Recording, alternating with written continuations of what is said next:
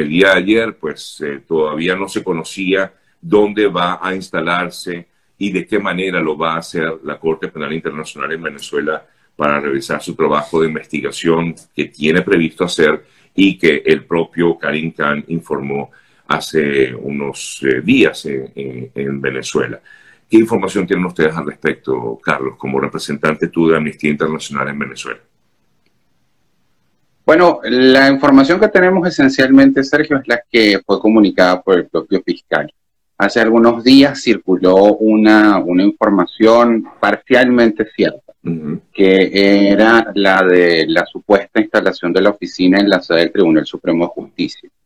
En realidad esto se confirmó luego, no se trata de la instalación de la oficina, sino que se trata simplemente de eh, unos funcionarios que estaban pidiendo información sobre unos expedientes y les permitieron estar allí mismo en la sede del tribunal. Pero la oficina formalmente aún no se ha instalado ni hay información eh, al respecto. Una acotación, eh, Carlos, si esto llega a darse, es decir, que mm, se instale en el propio Tribunal Supremo de Justicia, ¿no sería como contraproducente? Precisamente, ese es uno de los señalamientos que se hizo en esa oportunidad y por eso la rectificación era importante.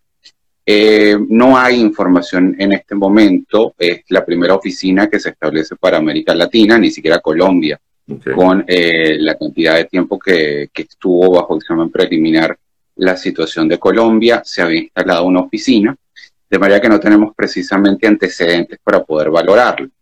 Lo que sí tenemos son antecedentes de las otras oficinas que se han instalado en el contexto de la investigación de situaciones en África, que no han funcionado precisamente bien, en parte porque la instalación de una oficina requiere de recursos, eh, requiere además de la cooperación activa, allí sí, del Estado, en este caso del gobierno venezolano.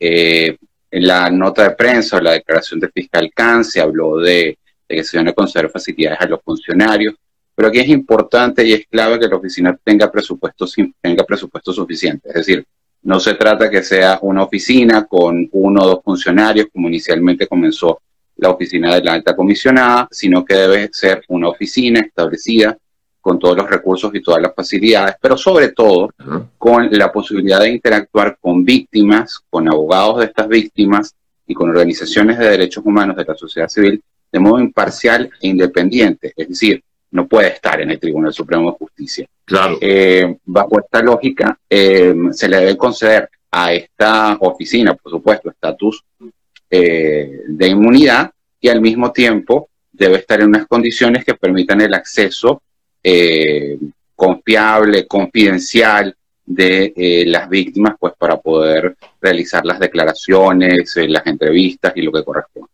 Imaginen ustedes, por ejemplo, que, la fiscalía, que esta oficina pretende investigar o pretende entrevistar a alguna persona que sea, por ejemplo, un juez o una jueza que tuvo parte en algún caso y tenga que ir a presentarse al Tribunal Supremo de Justicia donde están sus superiores en este momento. No habría ninguna posibilidad de que esta persona se sintiera en confianza para poder eh, hablar con, libertad, con transparencia eh, en esas condiciones. Totalmente lógico y por eso es que debe hacerse de la manera más transparente posible.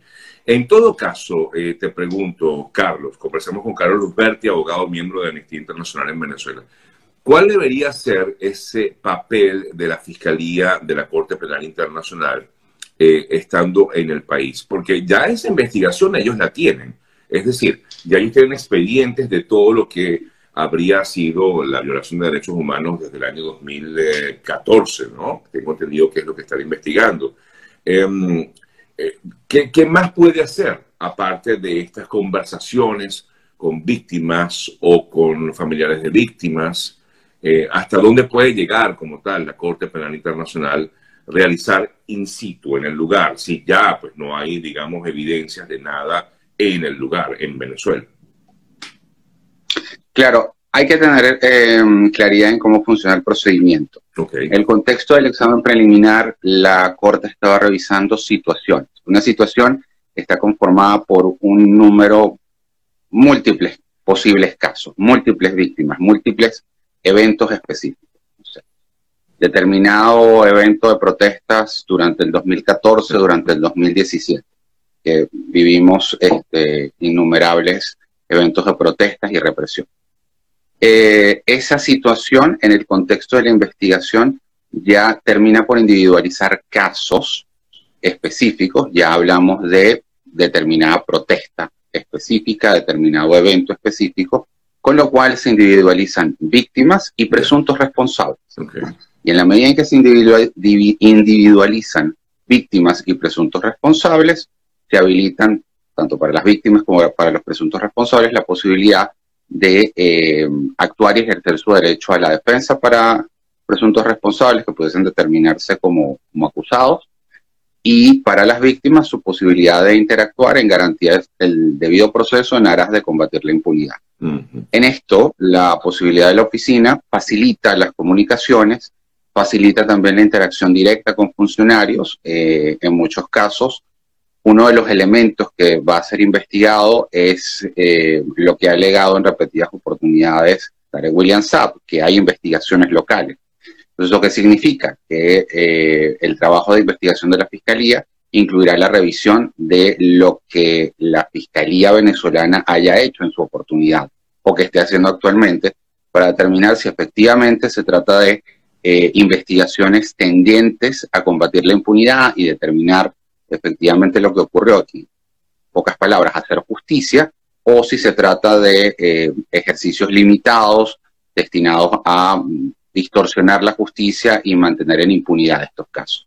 Entonces creo que en esto la posibilidad de tener la oficina en, el país es clave. Eh, por otro lado, esto supone también o debe entenderse en el contexto de la lectura del memorando de entendimiento que fue firmado el año pasado, donde la Fiscalía acuerda con el gobierno venezolano la, eh, eh, la reforma de los órganos de administración de justicia en, alineada con los estándares internacionales.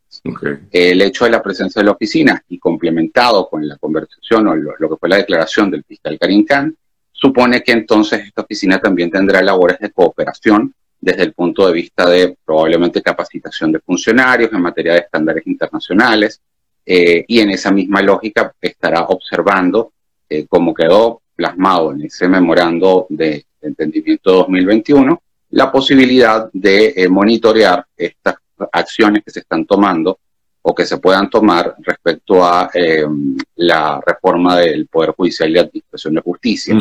Eh, el fiscal en una reciente entrevista lo dijo, eh, no nos subestime, no, no somos este, inocentes, sino que están efectivamente monitoreando, monitoreando, monitoreando la situación en Venezuela y eso significa que esta oficina es una oportunidad para recolectar información de primera mano. Es decir, que, eh, eh, pues, según lo que ustedes entienden, efectivamente eh, la Fiscalía de la Corte Penal Internacional conoce muy bien lo que pasa en Venezuela. O sea, sabe, entiende perfectamente lo que ocurre en Venezuela. Incluso tú hablabas del nombramiento de nuevos magistrados del Tribunal Supremo de Justicia, sabe cómo se está manejando este, este, este tema en el país, ¿no? Sí, evidentemente la Fiscalía está al tanto de lo que ocurre en Venezuela por sus propios medios, pero también por información que le pueden hacer llegar las organizaciones de la sociedad civil. Creo que la posibilidad de contar con la oficina mejora las posibilidades de comunicación, siempre y cuando, es importante repetirlo, haya una cooperación efectiva del Estado venezolano. Es decir, permita que la oficina se instale con la cantidad de funcionarios necesarios, con las facilidades necesarias para, como decimos, entrevistar y conversar con testigos, víctimas, abogados, organizaciones, pero además que tenga la posibilidad de movilizarse libremente en el, país, puesto que las, graves violaciones a derechos humanos, crímenes de esa humanidad que estarían siendo investigados no ocurrieron solo en Caracas.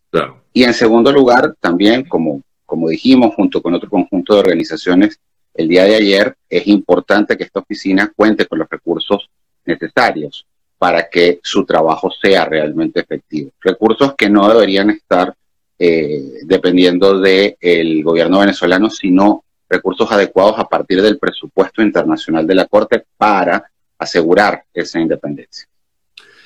Carlos, eh, una de las grandes preguntas que nos hacemos, yo creo que todos los venezolanos, porque uno espera que efectivamente en algún momento se haga justicia.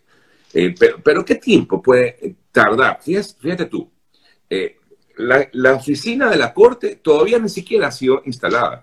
Y eso fue dicho por el fiscal Khan hace dos, tres semanas, si no me equivoco, ¿no? y, todavía no ni siquiera han llegado estos fiscales a Venezuela. Eh, ¿cuánto tiempo más puede esperar? Primero, la instalación de la oficina, luego comenzar con estas conversaciones o investigaciones o entrevistas. Eh, eh, disculpa, pero es que de pronto yo sé que quizás tú no tienes la respuesta como tal, pero uno empieza como que, bueno, todo esto es un poco más de lo mismo que ya hemos visto en los últimos años, ¿no, Carlos? y queremos, lo que queremos todos es que se haga justicia por, los, por esa violación de derechos humanos en el país. Eh, por esto pregunto, ¿cuánto tiempo puede tardar esto? Bueno, Sergio, desafortunadamente no hay una, una medida exacta.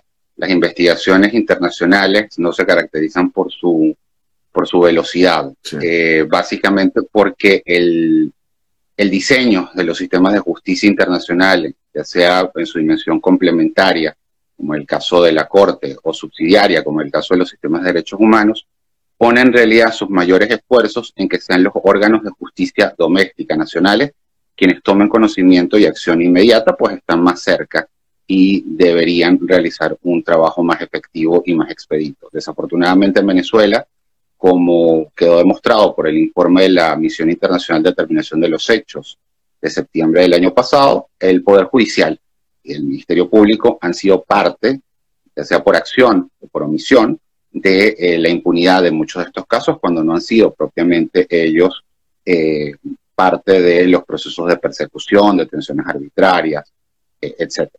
Entonces, en este contexto es muy poco probable que esto ocurra en un breve lapso.